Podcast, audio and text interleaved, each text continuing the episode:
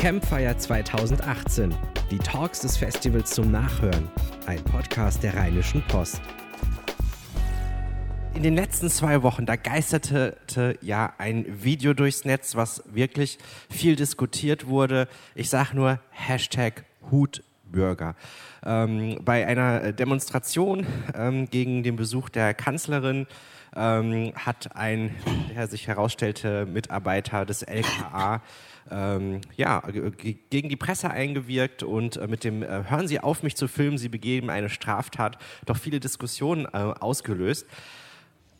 Und das haben wir zum Anlass genommen und deswegen freue ich mich, ähm, das ist sozusagen unsere, unsere frischeste, unsere aktuellste Session, ähm, dass wir die hier zusammen ähm, ähm auch wirklich umsetzen dürfen. Ähm, ich möchte aber noch mal sagen, ähm, wir, wir filmen natürlich auch gerade die Veranstaltung. Es wird auch live gestreamt. Ob wir da jetzt eine Straftat begehen oder nicht, das wird uns unser heutiger Gast und äh, Sprecher Elmar Schumacher dann auch wirklich äh, ja, erklären, denn die zehn populärsten Irrtümer im Medienrecht wird er uns darstellen und erklären. Und das Schöne dabei ist, er weiß auch wirklich, wirklich, wovon er redet, denn er ist Fachanwalt für Medien aus Köln, arbeitet viel für Medienhäuser und äh, wird uns jetzt ein bisschen aus der Praxis auch die aktuellsten Fragen der Zeit mit beantworten. Herzlich willkommen, Elmar Schumacher. Schön, dass Sie bei uns beim Campfire 2018 sind.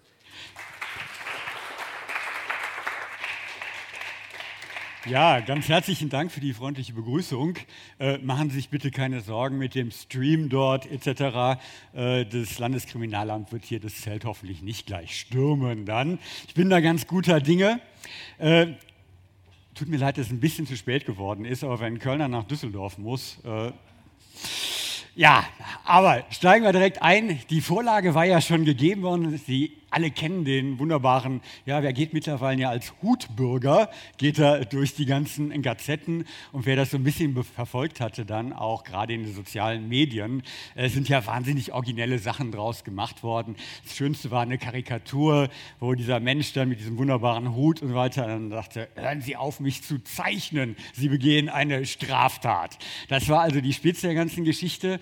Wir haben das hier zum Anlass genommen, einfach mal, deswegen wurde schon gerade erwähnt, so eine kleine Session 1 einzulegen, sagen, ja, was sind eigentlich so Irrtümer und wie schaut es aus mit diesem Mann, der uns da alle gegenwärtig dann ist? Äh, hat er eigentlich recht mit dem, was er sagt, hören Sie auf, mich zu filmen, Sie begehen eine Straftat. Und das würde ich gerne mit Ihnen einfach mal heute besprechen und wir werden dann noch eine ganze Vielzahl von anderen Irrtümern, die es dort gibt, werden wir sehen. Äh, eine Bitte von mir an Sie, bevor ich dann auch wirklich gleich loslege, äh, wenn Sie irgendwie Fragen haben oder Ihnen ein anderer Irrtum kommt, gehen Sie spontan dazwischen dann. Ich kann Sie hier zwar auch gnadenlos berieseln etc., aber das macht ungleich mehr Spaß, sowohl für Sie wie auch für mich, wenn Sie irgendwas haben, sofort dazwischen gehen, äh, ob Widerspruch, Frage etc. pp. Ansonsten steigen wir direkt mal ein mit diesen wunderbaren Irrtümern und ich gehe mal über zu dem Irrtum möglicherweise Irrtum von unserem Hutbürger, nenne ich ihn dort mal. Wie wir wissen, ja, mittlerweile LKA-Angestellter und mittlerweile auch anderweitig eingesetzt. Der gute Mann sagt, pass mal auf, Leute, wenn ihr mich hier filmt, und Sie haben das ja vielleicht in Erinnerung, da begeht ihr eine Straftat. Ist das so? Äh, die Antwort lautet, nein, das ist nicht so, automatisch jedenfalls nicht so. Wer filmt, begeht nicht automatisch eine Straftat. Das ist ein kompletter Unfug ist das.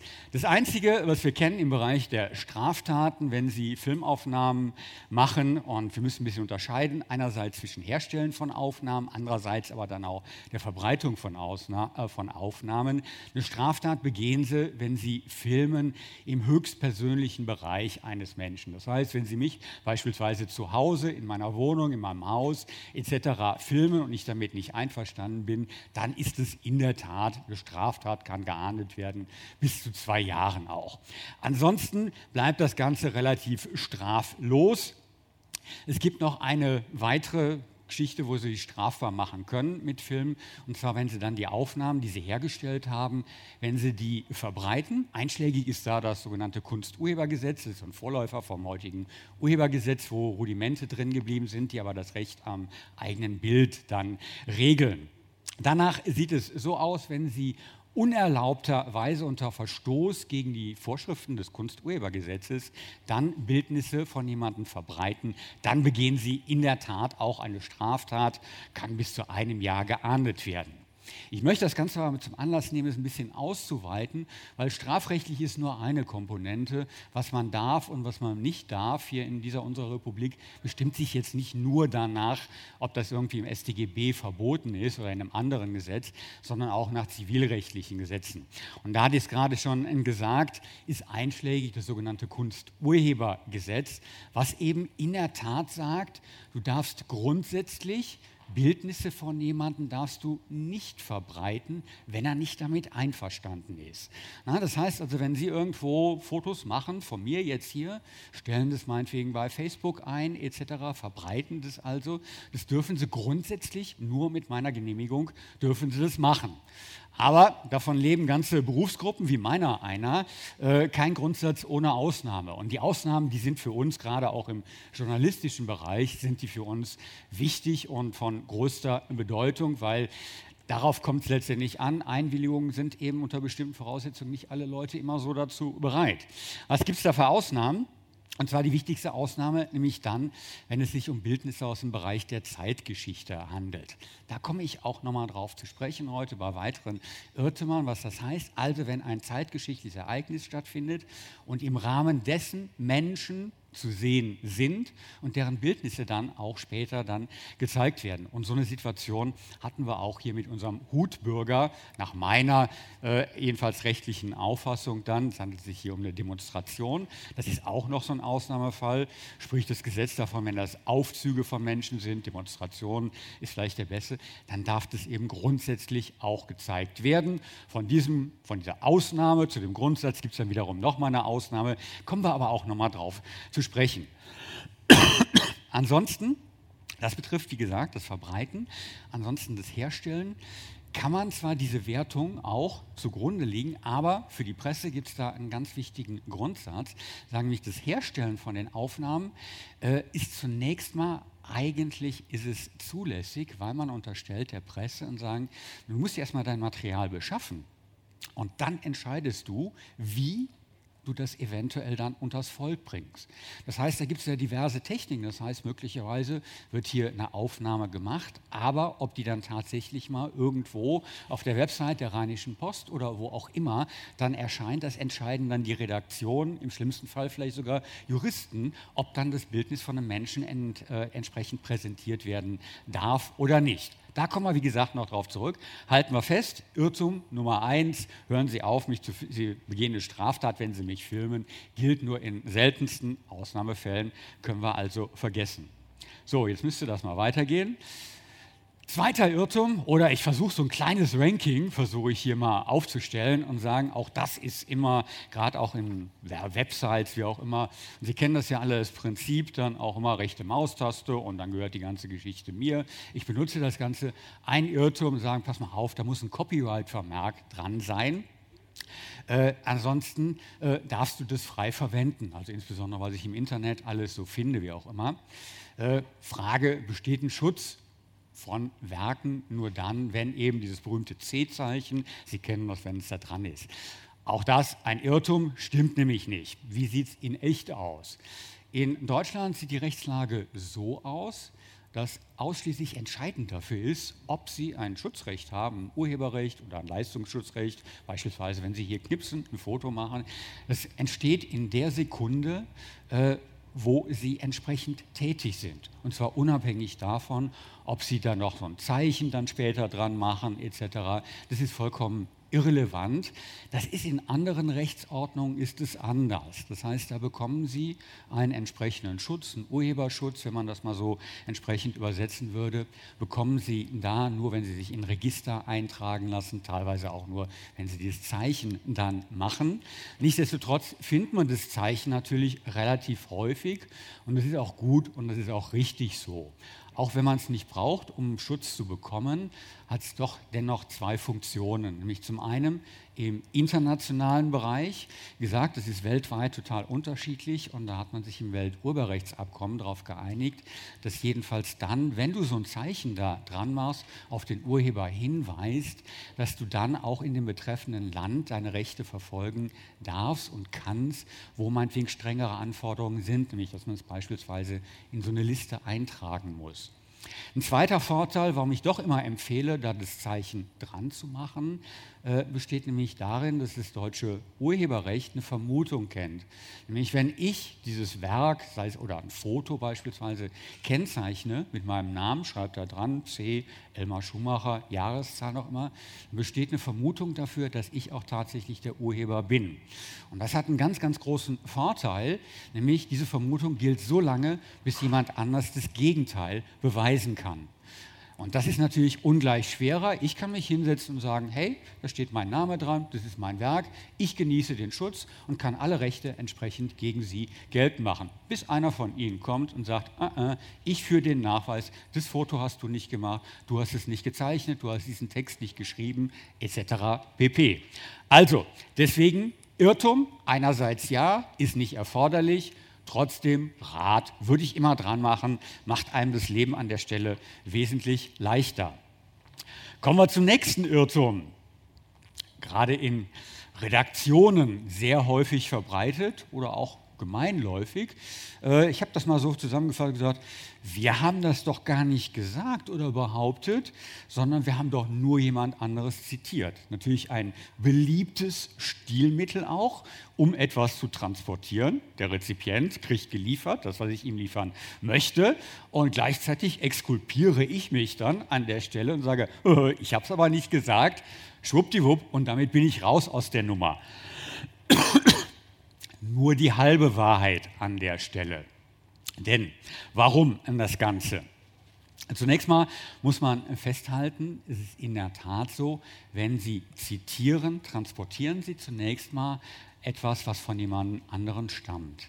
Also auch grundsätzlich ist es zulässig. Nur das Problem taucht dann auf, und es liegt ein bisschen dem Wesen des Zitats, immanent, Zitate werden ja halt sehr häufig eingebettet. Das heißt, man versucht mit dem Zitat möglicherweise etwas beleg, zu belegen, was man selber sagen möchte.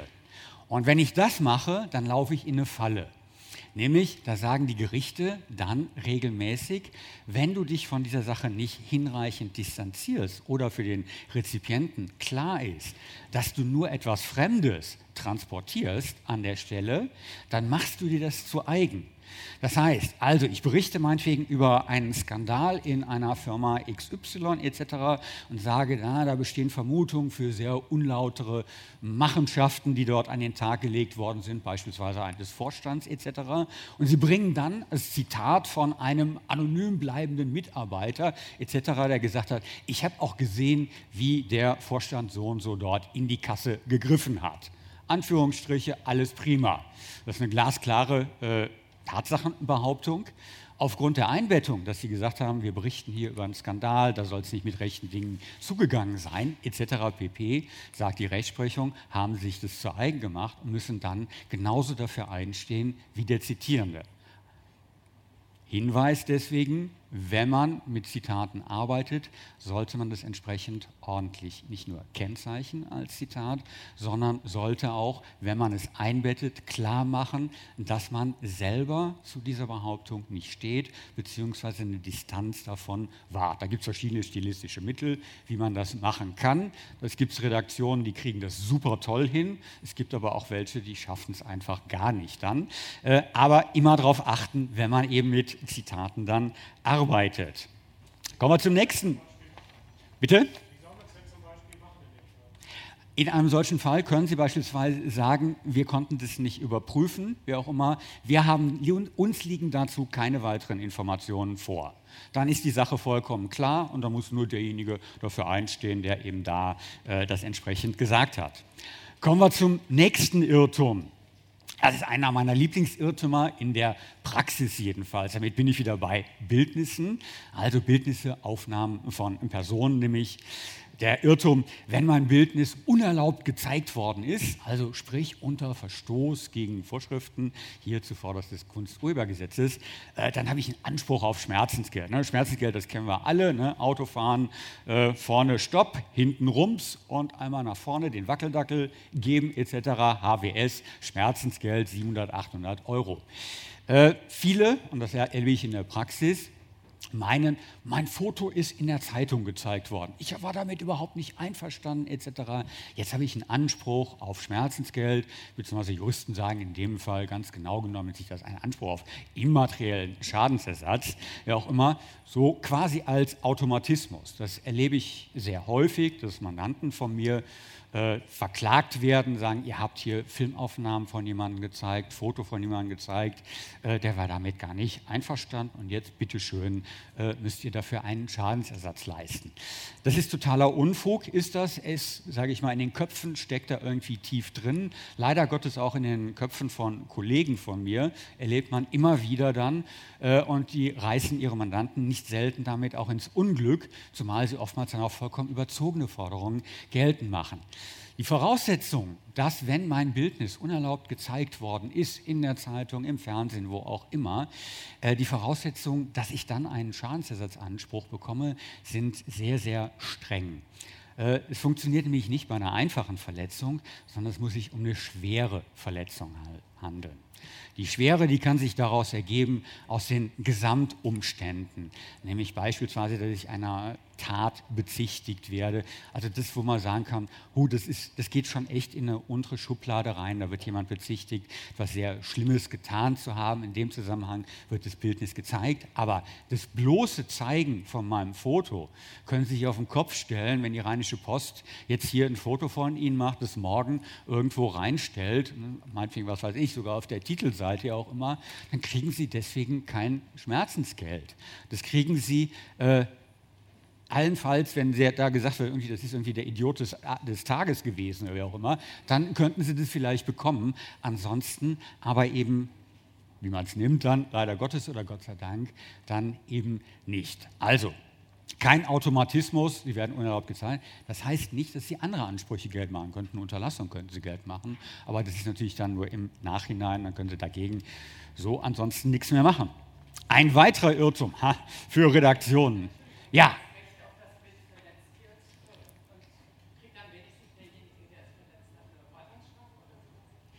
Nee, also. Also, äh, ja, wenn es zu lockerflockig dann klingt, dann kann ich Ihnen das auch ein bisschen, muss ich dafür ausholen dann. Wenn sie unerlaubt gezeigt worden sind, löst es Ansprüche aus. Zuvor ist es ein Unterlassungsanspruch. Na, das heißt, Sie können dann meinetwegen von der Rheinischen Post verlangen, sagen, bitteschön, ihr dürft mein Bildnis nicht mehr zeigen. Dann dürfen die das nicht mehr zeigen. Sie müssen es von der Website, müssen das runternehmen, sie dürfen keine Zeitung mehr ausliefern, wo das Foto von Ihnen drauf ist. Das ist aber auch im Wesentlichen schon gewesen. Es sind theoretisch sind auch denkbare Ansprüche dann vielleicht auf eine Berichtigung, wenn sie sinnentstellend gezeigt worden sind, weil sie vielleicht doch nicht der Idiot des Tages gewesen sind, etc. Aber weitere Ansprüche werden dadurch nicht ausgelöst. Bei einem Verstoß kann es sanktioniert werden, dann möglicherweise durch die schon angesprochene Strafnorm. Das heißt, sie sind nicht einverstanden worden, ihr Bild ist gezeigt worden. Es kann strafrechtlich dann sanktioniert werden. Allerdings in der Praxis passiert da in der Regel gar nichts, zumal es ein Delikt ist, was auch dann in der Regel nicht von Amts wegen verfolgt wird, sondern es bedarf eines sogenannten Strafantrages. Also Sie müssten dann zur Staatsanwaltschaft hingehen und sagen, guck mal hier, die Rheinische Post hat mein Foto gezeigt, durften die aber nicht. Äh, dann sagt Ihnen im Zweifelsfall aber auch der Staatsanwalt, es handelt sich auch noch um Privatklagedelikt, müssten Sie das selber strafrechtlich dann verfolgen. Ist ein bisschen exotisch, wie auch immer, aber ansonsten bleibt es sanktionslos halt, in Anführungsstriche. Wobei die Sanktion für das Medium natürlich auch schon groß ist, wenn man sagen kann, du darfst es nicht weiter verwenden. Ne? Vorbei. Vorbei. Vorbei. Aber wenn, wenn jetzt noch eine Lieferung, die dürfte nicht mehr rausgehen. Aber die Verletzung ist da. Ne? Hilft nichts. Ja. Genau. Nein, sie kann nicht machen, was sie will. Sie ist ja auch daran gebunden dann, aber sie darf es eben nicht nochmal zeigen. Nicht? Gerade im Zeitalter von elektronischen Medien ist das natürlich sehr wichtig, äh, weil sie sagen, ab morgen muss es von der Website runtergenommen werden. Bei der Zeitung, die physisch ausgeliefert worden ist, ist es in der Tat, ist das Thema dann durch. Na? So sieht's aus. Ein weiterer Irrtum für Redaktionen oder für Auftraggeber, der auch nicht selten ist. Ich habe es mal als Zitat gemacht. Wir haben denjenigen Autor, Fotografen, haben wir doch gezahlt und das, was der da gemacht hat, das gehört doch uns. Nach dem Motto, wer zahlt, äh, dem gehört es auch alles. Ja, das mag in den meisten Sachen mag das so richtig sein, wenn sie irgendwie vielleicht einen Handwerker beauftragen, etc., irgendwie was zu reparieren oder ein Haus für sie zu bauen. Jo, das wird im Zweifelsfall danach wird es dann ihnen gehören. Bei Immaterialgütern sieht es ungleich anders aus. Das heißt, da ist kein Automatismus nach dem Motto, derjenige, der zahlt, dem gehört das. Das ist in anderen Rechtsordnungen ist es wiederum anders. Also in Amerika kennen wir das nennt sich Work Made for Hire. Das heißt, du bist bei jemandem angestellt, arbeitest für den, der bezahlt dich dafür. Das, was du an geschützten Werken dann produzierst, gehört demjenigen, der dich bezahlt. Also beispielsweise, Sie machen, schreiben irgendwie einen Artikel oder Sie zeichnen etwas, fertigen ein Foto an. Das gehört demjenigen, gehört Ihrem Arbeitgeber oder Ihrem Auftraggeber. In Deutschland ist es nicht so. In Deutschland sind diese Rechte ganz ureigen verbunden mit der Person, in der das Recht entstanden ist. Also bei dem Fotografen, bei dem Autor, bei dem Zeichner etc. Und der kann dieses Recht auch nicht übertragen. Das bleibt bei dem. Punkt. Jetzt fragen Sie sich, wie kommt das denn dann zustande, dass trotzdem andere das auch nutzen? Weil das deutsche Recht an der Stelle sagt, ja, du kannst das Recht zwar nicht übertragen, das Urheberrecht bleibt bei dir, aber du darfst jemandem anderen die Befugnis einräumen, das zu nutzen. Das geschieht dann auch in der Praxis, gibt es nur zwei Haken an der ganzen Geschichte. Wenn Sie etwas nutzen, was jemand anders gemacht hat, also ein Foto, was jemand anders hergestellt hat, beispielsweise, dann müssen Sie als Nutzer immer den Nachweis führen, dass Sie die Berechtigung bekommen haben von demjenigen, zu dem das Recht gehört. Wenn Sie das nicht können, sind Sie zweiter Sieger, müssen Sie es sein lassen an der Stelle. Das heißt, hier sind sie gezwungen, den Nachweis zu führen. Und noch eine zweite perfide Geschichte ist es auch, der räumt ihnen das Recht zur Nutzung grundsätzlich nur für das ein, was sie besprochen haben. Also, total profanes Beispiel. Äh, sie sind Fotograf, erlauben der Rheinischen Post und sagen, okay, du darfst das Foto verwenden zur Illustration eines Artikels. Beispielsweise, Rheinische Post sagt, das Foto ist ja total klasse, irgendwie Düsseldorf im Sommer etc. Wir haben doch noch so eine tolle Kaffeetassenkollektion, äh, mit der wir unsere Leser äh, dann entsprechend beglücken. Wir nehmen das Foto, drucken das auf die Kaffeetasse drauf äh, und verkaufen die für 10 Euro etc. Da haben sie damals aber mit dem Fotografen nie drüber gesprochen. Das ist irgendwie eine Verwertung, die kam ihnen spontan erst später. Wenn da früher nicht drüber gesprochen worden ist, dass das Ding auch auf eine Kaffeetasse gedruckt wird und das Volk gebracht wird, dann haben sie das Recht nicht. Das heißt, hier ist eine Vermutung, dass immer nur die Rechte eingeräumt werden, die konkret besprochen worden sind oder die man, auf die man sich expressis verbis dann im Vertrag geeinigt hat. Diejenigen von Ihnen, die vielleicht schon mal so Nutzungsverträge gesehen haben, das führt dazu, dass in der Praxis haben Sie in so Verträgen irre lange Rechteklauseln. Die erstrecken sich oftmals über mehrere DIN A4-Seiten, fünf, sechs DIN A4-Seiten, wo dann mehr oder weniger jedes Recht, was nur theoretisch denkbar ist, von dem Urheber an den Nutzer dann eingeräumt wird. Also halten wir fest an der ganzen Ecke. Derjenige, der bezahlt, dem gehört es nicht, sondern er kann sich das Recht lediglich dann einräumen lassen zur Nutzung. Kommen wir zum nächsten Irrtum. Ja, aber immer gerne.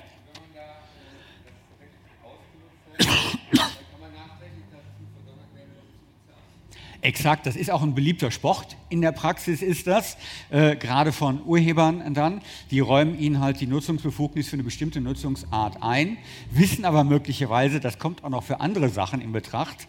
Äh, und dann kann man sie in Anführungsstriche, kann man sie gewaltig unter Druck setzen. Sagen, pass mal auf, entweder du bezahlst jetzt oder du darfst es nicht mehr oder du bleibst auf deinen Kaffeetassen sitzen, weil die dürfen dann nicht mehr ausgeliefert werden dann. Und dann bleibt aus Sicht des Nutzers nicht mehr viel übrig, muss er zahlen, äh, weil ansonsten der Schaden natürlich noch viel größer wird. Plus, was dazu kommt, gibt es eben unter bestimmten Voraussetzungen auch noch einen sogenannten Verletzerzuschlag, weil ansonsten könnte man ja sagen, ja, dann nimmst du dir das einfach, zahlst das Gleiche, was sonst auch gezahlt worden wäre, eine Lizenzgebühr dafür. Das muss schon irgendwie auch so ein bisschen sanktioniert sein. Das heißt, derjenige, der unerlaubt nutzt, zahlt in der Regel in der Praxis das Doppelte dann. Da war noch eine Frage. Sie haben jetzt immer mit ähm, Auftraggeber und Urheber mhm. gesprochen. Wie ist es denn mit mir als privaten Nutzer und Verwender zum Beispiel von Fotos, die ich auf der Webseite von XY, von einer Zeitung oder von einem Fotografen genommen habe? In Amerika gibt es ja diesen Fair Use Begriff. Mhm. Ist das hier völlig fremd oder bin ich da potenziell immer auch straffällig oder belangbar? Solange Sie das Ganze nur für Ihren eigenen privaten Zweck nutzen, auf Ihrem Rechner speichern, ist es unproblematisch.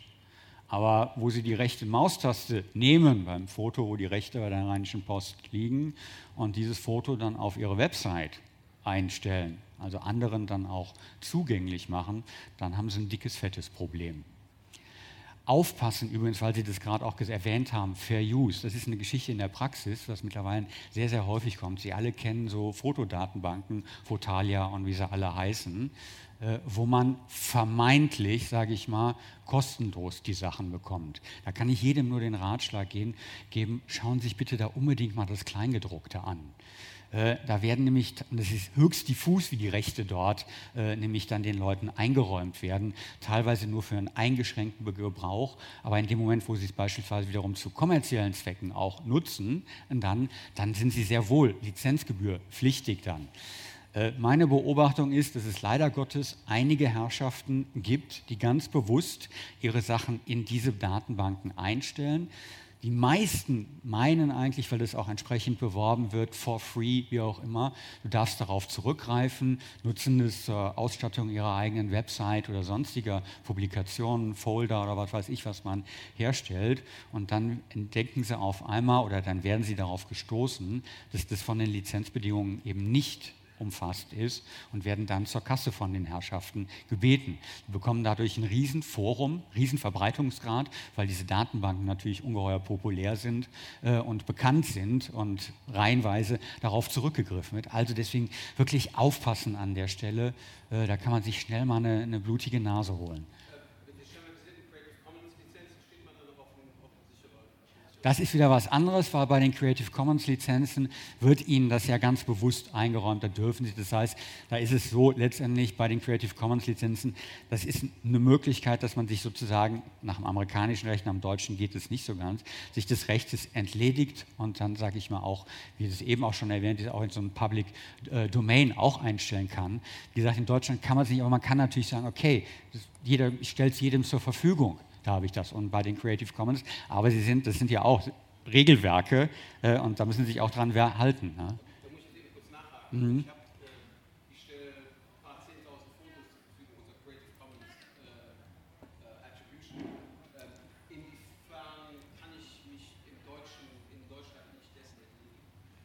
Ja, weil das Recht immer bei Ihnen bleibt.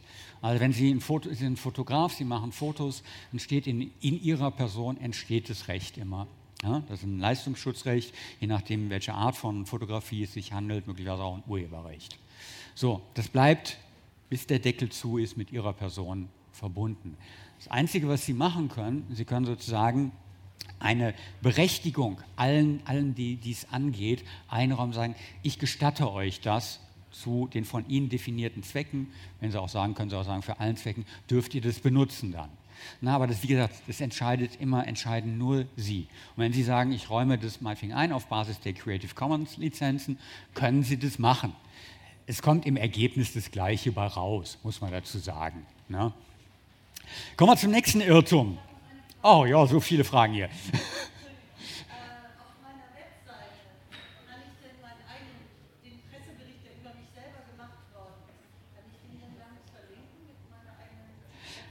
Das kommt wieder drauf an. Ja, doofe Antwort an der Stelle, nämlich ob und inwieweit dieser Bericht dann einen Schutz genießt. Wenn man davon mal ausgeht, ich mache das jetzt mal verlegerfreundlich, sage ich mal, dass der komplette Artikel einen Schutz genießt, dann brauchen Sie grundsätzlich die Genehmigung von demjenigen, äh, der diesen Artikel geschrieben hat, beziehungsweise bei dem die Rechte an dem Artikel liegen. Das hat nichts damit zu tun, ob das dann über Ihre Person geht. Ne? Wenn da einer schreibt, irgendwie Elmar Schumacher, Düsseldorf, Sonntag, Vortrag gehalten, erzählt, wie auch immer. Finde ich schön, steht vielleicht in der Rheinischen Post, aber den Artikel darf ich nicht so ohne weiteres nutzen, weil das entscheidet ausschließlich, erreicht dieser Artikel eine entsprechende Schutzhöhe nach dem Urheberrecht oder ist er anderweitig als Leistungsschutz, ist er geschützt, dann müssen Sie fragen. Das hat nichts damit zu tun, über wen berichtet wird. Ist in der Praxis aber selten ein Problem, weil da wird kaum einer was dagegen haben. Es ist ja mittlerweile, äh, sehe ich ein bisschen anders, weil Zeitungen als Quelle äh, ja ganz wichtig sind. Und äh, es gilt ja nicht nur Text und Bild, sondern auch die Montage Ja. als urheberrechtliches Moment. Also die ganze komponierte Mhm. Zeitungsseite oder das Titelbild. Wie ist es denn, wenn ich zum Beispiel für künstlerische Publikationen ähm, wichtige Titelseiten von Zeitschriften aus der Zeitgeschichte Das ist wieder was anderes. Times vom 11. September Ja. 2001. Okay, äh, wir, wir kommen jetzt in ganz, ganz weite Gefilde kommen wir an der Stelle. nicht so weit, weil das sind eigentlich Ja. gerade ziemlich viele alte. Ja, also dazu muss man wissen, das Urheberrecht ist zwar ein absolutes Recht, grundsätzlich entscheidet nur der Urheber, aber es gibt ein paar Ausnahmen. Und es gibt ein paar Ausnahmen, wann Sie da wieder doch drauf zurückgreifen dürfen. Und nämlich beispielsweise zur Berichterstattung über tagesaktuelle Ereignisse. Also, wenn beispielsweise ein urheberrechtlich geschütztes Werk wahrnehmbar ist im Rahmen eines zeitgeschichtlichen Ereignisses, dann dürfen Sie das auch präsentieren. Also, um das Schema so ein bisschen klar zu machen, das Muster oder das Paradebeispiel ist, äh, Sie machen einen Bericht über eine Ausstellungseröffnung und zeigen Sie eben Menschen, die da irgendwie sind, freuen sich irgendwie ob dieser neuen Ausstellung und im Rahmen dessen sind dann aber auch die ausgestellten Werke sind dort zu sehen. Gemälde etc. pp. Die genießen grundsätzlich einen Schutz, aber die Berichterstattung ist nicht über solitär, über das Gemälde oder gar nur das Gemälde wird gezeigt, sondern es wird ein Ereignis, darüber wird berichtet. Und wenn ich beispielsweise dann auch hingehe und sage, pass mal auf, in der New York Times stand dieses oder jenes oder die New York Times hatte als Titelseite folgendes, dann darf ich das bringen. Das ist die eine Möglichkeit. Die andere Möglichkeit, ich darf es wiederum auch als Zitat bringen. Na, also wenn ich sage, pass mal auf, das ist meinetwegen eine Nummer gewesen, das ging irgendwie weltweit durch alle Gazetten etc., dann darfst du zum Beleg, darfst du dann weltweit die Gazetten eben auch zeigen, woraus es ersichtlich ist. Ne? Das heißt also deswegen Urheberrecht, ja, ist ein sehr strenges Recht, aber wie immer, es gibt eben auch Ausnahmen. Nächster Irrtum. Prominente sind Personen der Zeitgeschichte. Oh, noch was. Es scheint ein interessantes Thema zu sein. Ich wollte noch mal fragen, die, die Frau gerade hatte gefragt, ob sie das verlinken darf. Nicht, ob sie ein Bildschirmfoto davon hinkommt. Dann korrigiere ich das. Die bloße Verlinkung als solche, das ist in Ordnung. Die große, bloße Verlinkung ist in Ordnung. Ich hatte das falsch verstanden, dass Sie den Artikel selber da einstellen würden oder ein Beleg. Oder ein Beleg. Das, das, die Links sind Gott sei Dank sind die noch frei. Da gibt es mittlerweile auch eine sehr, sehr ziselierte Rechtsprechung. Äh, beispielsweise, wenn Sie das meinetwegen Link funktioniert, aber Framing zum Beispiel ist wiederum was anderes. Ne, weil dann machen sie sich das wieder so zu eigen, tun so, als ob das ihrs wäre, dann geht es wieder nicht. Aber der reine Link und sagen, hey, über mich wurde berichtet, siehe und dann http www schießmichtot.de, super, das funktioniert. Entschuldigung, hatte ich da an der Stelle vielleicht falsch verstanden. Nächster Irrtum, mit dem wir uns hier kurz mal befassen wollen, prominente sind Personen der Zeitgeschichte und die sind sozusagen vogelfrei, über die darfst du entsprechend berichten, die darfst du zeigen und insbesondere darfst du das natürlich auch dem geneigten Publikum präsentieren. Frage, müssen die das eigentlich immer dulden, dass ihre Bildnisse, Bildnisse, Aufnahmen von ihnen als Person gezeigt werden? Da hat sich in der ja, etwas jüngeren bis mittleren Vergangenheit ein bisschen was getan. Auch da wiederum die Antwort, naja, kommt drauf an. Worauf kommt es drauf an? Früher hat man gesagt, du musst unterscheiden. Es gibt einerseits es gibt sogenannte relative Personen der Zeitgeschichte und es gibt absolute Personen der Zeitgeschichte. Relative Personen der Zeitgeschichte verstand man Leute darunter, die durch ein zeitgeschichtliches Ereignis irgendwie in den Blickpunkt der Öffentlichkeit geraten sind. Ein Schulbeispiel ist Ereignisse 9-11 ein total unbekannter Feuerwehrmann steht auf den Trümmern dort. Wird gezeigt. Das sind Fotos, die um die ganze Welt gegangen sind. Theoretisch könnte der sich natürlich dann auf sein Recht am eigenen Bild, könnte der sich berufen. In dem Fall konnte er es dann eben nicht, weil es eben mit diesem zeitgeschichtlichen Ereignis im Zusammenhang steht, stand. Wenn ein solcher Zusammenhang gegeben ist, das können außergewöhnliche Geschehnisse sein, dann dürfen auch die normalen Leute, in Anführungsstriche, durften die auch gezeigt werden. Das war die eine Gruppe. Dann gab es eine andere Gruppe, die nannte man absolute Personen der Zeitgeschichte. Ja, wie kann man das eigentlich am besten übersetzen? Man würde sagen, heutzutage irgendwie Super-Promis. Das sind Personen gewesen, die in echt was geleistet haben. Die sind nicht in irgendeinem Dschungel gewesen oder irgendeinem Big Brother Haus, sondern es sind Menschen, die Außergewöhnliches geleistet haben, egal im Bereich Kunst oder im Bereich des Sportes oder aber ein außergewöhnliches Amt inne gehabt haben oder innehaben. Politiker können das sein, der Papst kann das sein.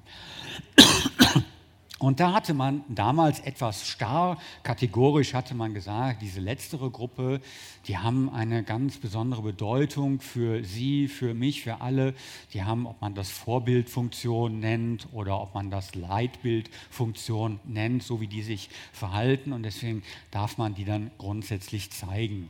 Das hat irgendwann vor vielen Jahren, hat es der Europäische Gerichtshof für Menschenrechte gesagt, nee Leute, so wie das in Deutschland macht, das ist mir ein bisschen zu starr, das könnte so dürft ihr das nicht machen, so Kategorien bilden und dann einfach nur gucken, pack das, können wir das unter eine dieser Gruppen fassen äh, und wenn das halt eine absolute Person ist, äh, dann darfst du die grundsätzlich halt auch immer zeigen.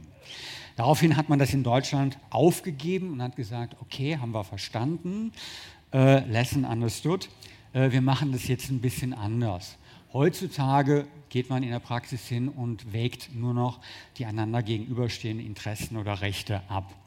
Zuvorderst fragt man dann zunächst mal, wenn du da so einen Promi zeigst, hat es einen Informationswert? Wo liegt dieser Informationswert, dass du den jetzt zeigst?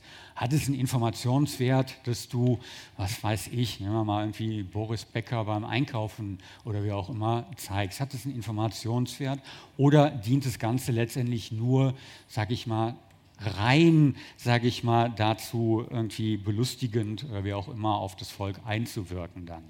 Also Frage, erste Frage immer, hat es einen Informationswert, das, was du dort zeigst? Äh, wobei man dazu sagen muss, ob das Ganze einen Informationswert hat, wer bestimmt das? Da sagt das Verfassungsgericht in Deutschland weiterhin, das entscheiden die Medien selber. Das ist natürlich ein bisschen auch self-fulfilling dann natürlich, wenn viele das dann machen, kann man in gewisser Weise auch darauf schließen, dass es einen Informationswert dann auch hat. Muss man aufpassen.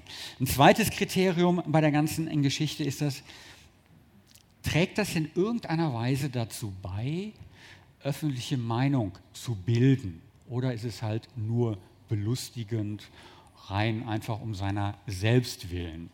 Das ist eigentlich in der Praxis ist das, das wichtigste Thema und da gibt es Hunderttausende von Urteile, äh, wo auch viel, sage ich mal, durch Gestaltung, journalistische Gestaltung, sage ich mal, gemacht werden kann, ob man im Bereich des Zulässigen oder nicht Zulässigen ist. Äh, ein übertriebenes Beispiel, normalerweise würde man sagen, was weiß ich, ein prominenter XY ist vielleicht erkrankt. Prinzipiell dürfte das seine private Geschichte, dürfte das sein. Und das geht Sie nichts an, das geht mich, geht es nichts an. Aber wenn Sie einen Beitrag vielleicht machen über diese Erkrankung und illustrieren das vielleicht dann mit dem Foto dieses Prominenten, ist es schon eine ganz andere Ausgangssituation, weil Sie informieren und dann eben sozusagen das nur eine in Anführungsstriche Begleiterscheinung oder ein Beispiel dann an der Stelle ist. Also deswegen entscheidend immer die Frage letztendlich, haben wir hier einen Beitrag zur öffentlichen Meinungsbildung. Und da ist das Tor natürlich ganz weit. Nicht ganz unausschlaggebend bleibt auch weiterhin die Frage, wie bekannt ist der oder diejenige. Ich meine, wenn man sich das heutzutage anguckt, wer da als prominent zählt, äh, das ist ja dann aberwitzig dann. Äh, das lassen wir mal außen vor an der Stelle. Aber es ist halt doch ein Unterschied dann, sage ich mal, ob es jemand ist, der vielleicht früher dann in der Tat so eine absolute Person der Zeitgeschichte gewesen ist. Oder aber ob er, ob er halt irgendwo doch, was man heute so als, naja, noch nicht mal C-Promis bezeichnet, sondern eher Kategorie XYZ irgendwo da in Nummer 26 einzukategorisieren ist. Wenn die Voraussetzungen gegeben sind, dann dürfen Sie das Bildnis dann auch zeigen, wobei das sind zwei Möglichkeiten, entweder im Zusammenhang, also das, wo Sie gesagt haben, da wird in der Tat, da gibt es ein Berichterstattungsinteresse, was eben über das bloße zur Schaustellen hinausgeht, können Sie machen. Äh, entweder ein Foto, was im Zusammenhang damit steht, also ein Kontextfoto, oder aber Sie können auch ein neutrales Foto nehmen, also typischerweise eine Porträtaufnahme dann von mir beispielsweise, dann sagen, nennt man dann ein kontextneutrales Foto dann, was Sie dann verwenden dürfen. Kommen wir zum nächsten Irrtum. Oh, wieder noch Frage. Mhm.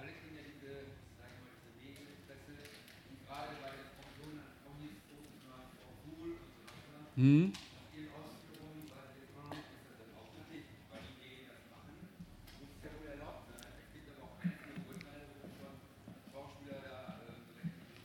Ja. Ich, ich komme da gleich auch vielleicht nochmal drauf zu sprechen, aber nehme es mal kurz vorweg. Also, wenn Sie mit den Fotografien in den Privatbereich in Anführungsstriche eindringen, dann wird es regelmäßig unzulässig sein. Das heißt, was ich damit eben sagen wollte, Sie brauchen schon ein Berichterstattungsinteresse, was darüber hinausgeht, zu sagen, so sieht es bei Prominenten X, Prominenten Y im Garten aus oder wie auch immer. Ne? Also deswegen, um seiner selbst willen darf es nicht sein. Sie müssen einen Anlass haben und Sie müssen durch das, wie Sie das Foto einbetten, zumindest den Anlass für eine öffentliche Diskussion geben, die nicht nur darin besteht, sagen, wie schaut es bei Ihnen zu Hause aus, etc. Oder wie fühlen Sie sich im Urlaub, wie auch immer, Sie irgendwo auf dem Liegestuhl oder etc. Das darf es eben nicht sein. Ja, zu dem Irrtum, das machen die doch ständig, komme ich gleich nochmal zurück und da darf ich Sie bitten, das noch fünf Minuten zurückzustellen. Okay? Äh, wir nähern uns aber auch langsam so den, den Höhepunkten der Irrtümer, die es dort gibt. Äh, ich habe hier als weiteren Irrtum, wir haben das Foto, den Text etc., den haben wir doch bearbeitet äh, und deswegen kann uns doch nichts passieren. Also was passiert ist typischerweise, vielleicht der eine oder andere von Ihnen auch schon mal gemacht, wieder die berühmte rechte Maustaste gedrückt, einmal wuff das Ganze, Copy und dann Paste, ein wunderbarer Text, und sagen, naja, pass mal auf, den schreibe ich jetzt mal um so wie ich den vielleicht für meine Webseite gebrauchen könnte oder für sonstiges Organ, für das ich dort tätig bin. Oder ich nehme das Foto, auch wieder rechte Maustaste, und gehe da einmal mit Photoshop drüber oder irgendeinem anderen Bildbearbeitungsprogramm, mache da noch ein paar Sonnenstrahlen rein oder was weiß ich, verfremde es vielleicht irgendwie aus Blau wird Grün etc. pp. Und nach dem Motto, und dann bin ich ja auf der, auf der, auf der sicheren Seite, denn ich habe ja was anderes, was Neues habe ich ja geschaffen, kann mir nichts passieren. Vorsicht kann ich nur an der Stelle sagen. Wenn das auf das Sie zurückgreifen, einem Schutz unterliegt, Urheberrecht oder Leistungsschutzrecht etc., dann gibt es nur einen, der darüber entscheidet, grundsätzlich, was damit geschehen darf. Das ist derjenige, der die Rechte innehat. Davon gibt es nur eine Ausnahme, lassen wir mal ein Zitat und das alles außen vor, nämlich, und das steht im Gesetz, steht das drin, nämlich es liegt eine sogenannte freie Benutzung vor. Im Urheberrecht sieht es so aus, gesagt, der Urheber bestimmt, was damit geschehen darf, der darf auch entscheiden, darfst du das überhaupt bearbeiten? Ohne seine Zustimmung dürfen sie das gar nicht bearbeiten. Ist unzulässig, jedenfalls, wenn sie es dann auch öffentlich präsentieren wollen. So im stillen Kämmerlein dürfen sie das Ganze machen. Aber das würde möglicherweise ja den absoluten Stillstand auch in der kulturellen Entwicklung äh, bedeuten, weil eben so ein Urheberrecht ist ein Monopolrecht, eines der wenigen Monopole, die wir in der Rechtsordnung kennen, äh, die legal sind. Deswegen sagt das Urheberrecht, also Ideen sind frei, du darfst dich von einem anderen Werk, darfst du dich inspirieren lassen. Also Sie kennen meinetwegen Aufnahmen von Keith Haring, ne? das erkennt jeder sofort von, von der Stilrichtung, das ist Keith Haring ist das, ne? diese Strichmännchen und so weiter und so fort. Äh, wenn der jetzt ein Monopol darauf hätte und sagen, Strichmännchen zu machen, die irgendwie Leuchtköpfe haben oder wie auch immer, das wäre irgendwie ziemlich doof, weil das wäre an der Stelle wäre die Kunstentwicklung wäre zu Ende. Ich erläutere es mal am Beispiel jetzt vom Kunst, weil es da am, am leichtesten oder am präsentesten dann sofort ist. Deswegen sagt das Urheberrecht, du darfst durchaus dich inspirieren lassen von einem anderen Werk. Du darfst die Stilistik aufnehmen, du darfst vielleicht auch einzelne Merkmale darfst du aufnehmen, wenn du dann aber hingehst und das verwendest, dann muss das dazu führen, dass ein neues Werk entsteht. Das darf also nicht irgendwie eine veränderte Kopie sein, sondern muss selber ein neues Werk geschaffen haben. Und die Anforderungen sind relativ streng dafür. Da sagen die Gerichte regelmäßig, das muss im Ergebnis was Neues sein, nämlich der Gestalt, dass derjenige, der das Neue sieht, sozusagen an das das Alte dahinter zurücktreten lässt, gedanklich. Das heißt, er erkennt sofort, ja, das ist was Neues. Wie gesagt, Stilistik und so weiter, alles in Ordnung dann. Es kann auch ein bestimmter Text, kann das sein, eine bestimmte Manier zu schreiben etc. Gibt es diverse Möglichkeiten, aber halten wir fest, einfach nur hingehen, paar Worte neu einsetzen oder ein Bild verfremden etc. reicht nicht aus. Äh, deswegen Irrtum an der Stelle bearbeiten als solches schafft noch nicht ein neues Werk als solches dann automatisch, beziehungsweise in Kollisionslage steht es mit dem alten Werk. Schöner Irrtum des Weiteren in der Praxis. Äh, Sie alle kennen diese wunderbaren Filmaufnahmen, Fotos. Früher war das in den Zeitungen noch üblich, da gab es ja häufig noch so schwarze Balken. Das macht man heute eigentlich gar nicht mehr. Äh, der Irrtum, der dahinter steckt, ist sagen, pass mal auf, wir haben da zwar ein Foto von jemandem gezeigt, aber der ist ja nicht erkennbar, weil er hat einen schwarzen Balken bekommen oder der wurde gepixelt etc. Ja, und dann kann uns ja auch nichts passieren. Warum ist das Ganze ein Irrtum? Müssen wir ein bisschen zurückgehen, sagen, ich hatte Ihnen gesagt, Kunsturhebergesetz schützt grundsätzlich die Bildnisse von Menschen. Ich muss sich fragen, wann sind die Voraussetzungen für ein Bildnis gegeben? Nämlich dann, wenn ein Mensch dargestellt wird und er als solcher erkennbar ist. Wenn Sie ein Foto von mir machen, vom Gesicht etc., äh, dann rumlaufen, dann wird relativ schnell wird jemand erkennen können, sagen, ah, das ist der Elmar Schumacher, ist das. Kein Thema. Also die Sache steht und fällt mit der Erkennbarkeit. Erkennbarkeit ist aber, sage ich mal, so viel an Voraussetzungen nur. Die Gerichte sagen, äh, jemand ist bereits dann erkennbar für andere, wenn er für einen sehr geringen Kreis um ihn herum mehr oder minder großen Bekanntenkreis erkannt werden kann. Wann wird jemand erkannt? Okay, natürlich zuvorderst, das, was macht einen Menschen, in der Regel jedenfalls, sehr einzigartig, das ist das Gesicht, die Physiognomie des Gesichtes wird das sein. Aber die Erkennbarkeit kann sich auch aus einer Vielzahl von anderen Faktoren, kann die sich ergeben. Das heißt, wenn ich also hier irgendwie Augenbalken benutze, das nutzt auch nach meinem Dafürhalten gar nichts. Das ist Entschuldigung, wenn ich das sage, schlichtweg Unfug, weil sie erkennen den Rest des Gesichtes und für ihr Umfeld wird dieser Mensch weiterhin immer erkennbar sein. Dann bei dem, was man dann so Pixel nennt oder Blurren, wie auch immer, gibt es unterschiedliche Ausdrücke für, wir kennen das also, ein Schleier wird da drüber gelegt, äh, meint man auch immer vermeintlich sicher zu sein, wenn das Gesicht dann eben in der Tat in so einer grauen Wolke ist. Äh, das kann so sein, muss aber nicht so sein, weil die Gerichte regelmäßig sagen, die Erkennbarkeit kann sich auch aus anderen Faktoren außer dem Gesicht des Menschen ergeben. Es wird sich zwar in der Regel aus dem Gesicht ergeben, muss es aber nicht. Da gibt es total tolle Beispiele äh, in der Praxis. Das kann sein, da wird jemand gezeigt, der irgendwie X-Beine hat und dadurch bekannt ist, äh, der eine bestimmte Statur hat, wie auch immer, sodass man vielleicht von so einem Scherenschnitt sogar schon sofort sehen würde, um wen es sich da handelt. Das heißt, dann haben Sie bereits eine Erkennbarkeit gegeben und dann hat derjenige oder diejenige natürlich alle Rechte, offen entsprechend dagegen vorzugehen. Das heißt, meine praktische Erfahrung ist, dass äh, dieses, also Augenbalken nutzen nie, äh, die, dieses Verpixeln kann im Einzelfall, kann es was bringen, aber es ist sehr häufig der Fall, dass es nicht so ist. Ich kriege ne, krieg die Landung hin, keine Sorge. Deswegen, wir nähern uns den letzten Irrtümern. Wir waren beim Verpixeln und kommen jetzt hier zum, immer auch für Redaktionen interessant alles, was wir berichtet haben, ist doch wahr und nachweisbar. Wir haben die entsprechenden Beweise gesammelt, also ist es doch zulässig. Frage, darfst du über alles berichten, auch wenn es wahr ist? Klare Antwort, nein. Die Wahrheit genießt insoweit nur einen eingeschränkten Schutz, wenn es in Bezug auf Menschen jedenfalls geht. Es ist vollkommen frei, ob Sie, was weiß ich, hier als Gazette oder wie auch immer berichten über den Sommer, wie der gewesen ist. Das ist vollkommen egal. Aber wenn es um Menschen geht, müssen wir genauer hingucken. Jetzt müssen wir, da müssen wir nämlich schauen, äh, Wenn es Unwahrheiten sind, müssen wir uns nicht weiter unterhalten. Unwahrheiten über jemanden verbreiten ist immer verboten. Kein Thema. Aber wenn es um Wahrheiten geht, müssen wir uns, uns mal anschauen, wie eigentlich so ein Mensch in der Welt sich bewegt.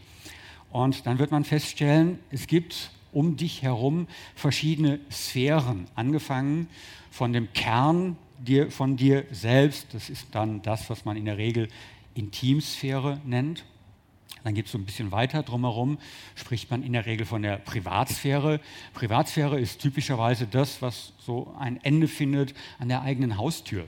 Ne, wo ich also letztendlich fast im wahrsten Sinne des Wortes durch Tür zu machen kann, verhindern kann, dass jemand davon Kenntnis erlangt. Gehen wir ein bisschen weiter in diesen Sphären, wer auch immer, dann werden wir feststellen, irgendwann verlässt du auch mal das Haus. Das heißt, du wirst wahrnehmbar für andere Menschen. Dann sprechen wir von der sogenannten Sozialsphäre. Also das, was jeder sehen kann, wenn sie einfach nur vor die Haustür gehen, wenn sie im Job irgendwie was machen, etc. Und dann gibt es noch so eine vierte Kategorie. Das ist das, was ich im Moment mache, äh, nämlich, dass ich sie bewusst als Öffentlichkeit anspreche. Und dann sprechen wir von der sogenannten Öffentlichkeitssphäre. Das heißt, ich bewende mich jetzt in dem Moment bewusst Ihnen als Öffentlichkeit zu. Und ob und inwieweit die Verbreitung von wahren Tatsachen zulässig ist oder nicht, hängt davon ab, in welcher Sphäre wir uns bewegen. Soweit die Intimsphäre betroffen ist, oder die Privatsphäre werden wir in der Regel von einer Unzulässigkeit auszugehen haben. Also Fragen möglicherweise hinsichtlich meiner sexuellen Orientierung oder Fragen, was meine Krankheiten etc. anbelangt, auch wenn Sie da 100% super recherchiert haben und das alles wahr ist, was Sie dort in Erfahrung gebracht haben, das dürfen Sie nicht automatisch dann entsprechend an die Öffentlichkeit bringen. Da setzt die Rechtsordnung einen klaren Riegel vor. Und wenn man dann sich ein bisschen bewegt, außerhalb dessen, das, was ohnehin jeder sehen kann, Öffentlichkeitssphäre, da kehrt sich das genau um. Das heißt, da dürfen Sie das in der Regel, es sei denn, es gibt mal Ausnahmesituationen, dass das Ganze nicht der Fall ist.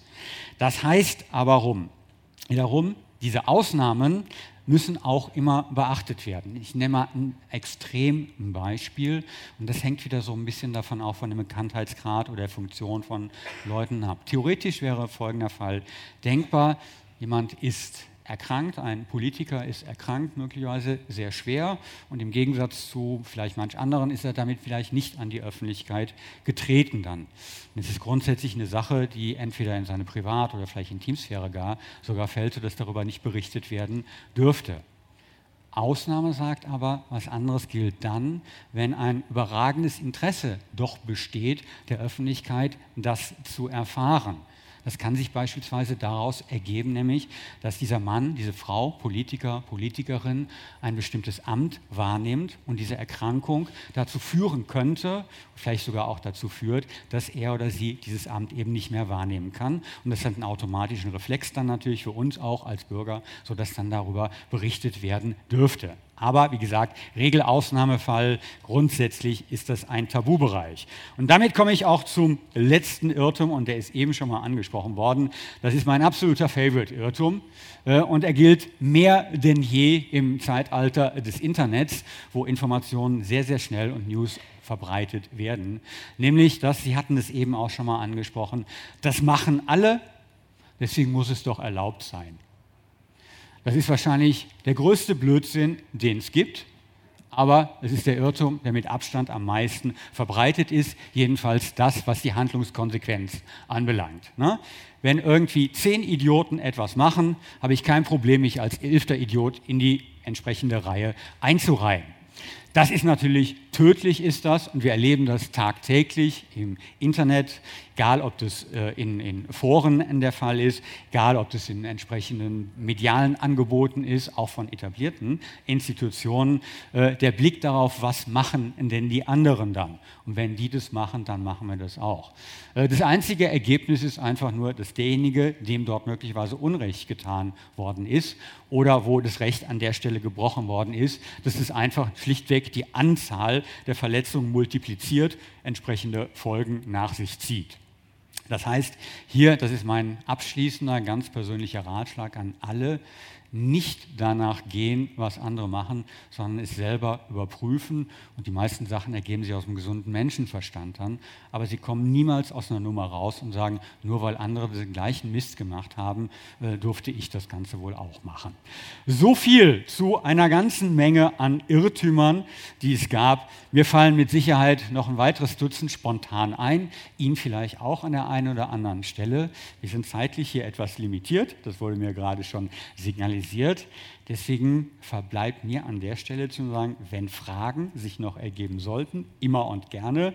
Ansonsten glaube ich, muss hier auch im Programm ein bisschen weitergemacht werden. Und ansonsten herzlichen Dank und wünsche Ihnen vor allem noch viel Spaß hier heute auf der Veranstaltung. Mir hat es Freude gemacht und wenn es Ihnen ein bisschen Spaß gemacht hat, dann bin ich auch glücklich. Danke sehr.